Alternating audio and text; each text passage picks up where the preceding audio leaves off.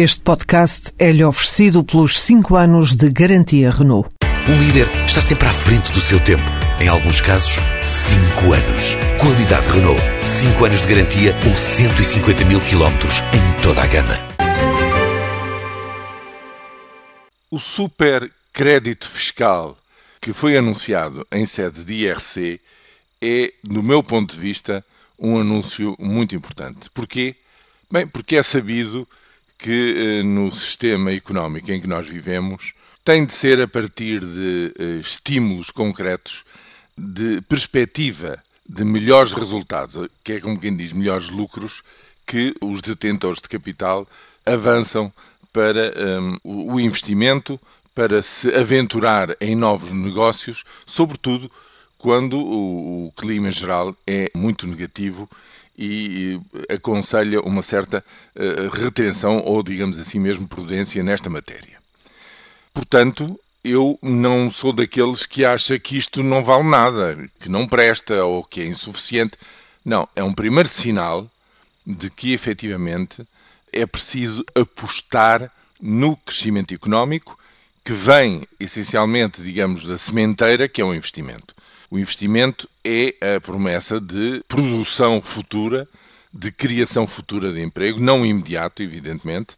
Chama a atenção que, tal como nos momentos de retração da economia, as empresas não se veem livres de todas as pessoas que gostariam que saíssem delas e, portanto, há, digamos, uma sobrecapacidade dessas empresas que não está a ser totalmente utilizada. Também no momento do arranque para o crescimento, é preciso, eh, digamos, há a possibilidade de utilizar melhor as pessoas que ficaram nas empresas e, portanto, não geram imediatamente e automaticamente um grande boom de emprego.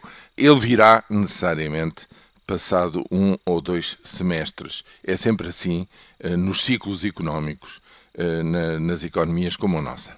Agora, esta tentativa, veremos o que é que dá é uma janela de oportunidade de seis meses, tem efetivamente um desconto, eu diria mesmo, é uma, é uma época de saldos uh, fabulosa para os próximos cinco anos.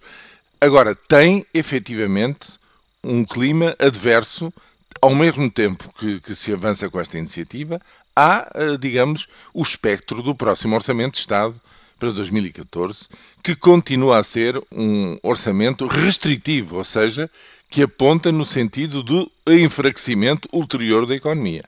Portanto, estas duas coisas vão em sentido contraditório. E eu não estou a dizer que este anúncio seja, digamos, a, a solução mágica que vai produzir o efeito esperado.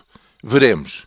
Mas é uma tentativa de infletir, digamos, a economia e infletir, eh, digamos, a política económica que estava a ser eh, seguida, eventualmente podendo até, não sei, criar condições para que na ronda número 9 com a Troika, aquela que vai analisar e decidir, no fundo, dar o seu apoio ou não à proposta de Orçamento de Estado para 2014, haja também aí alguma inflexão e alguma moderação na descida do déficit para o próximo ano. Isso veremos mais tarde.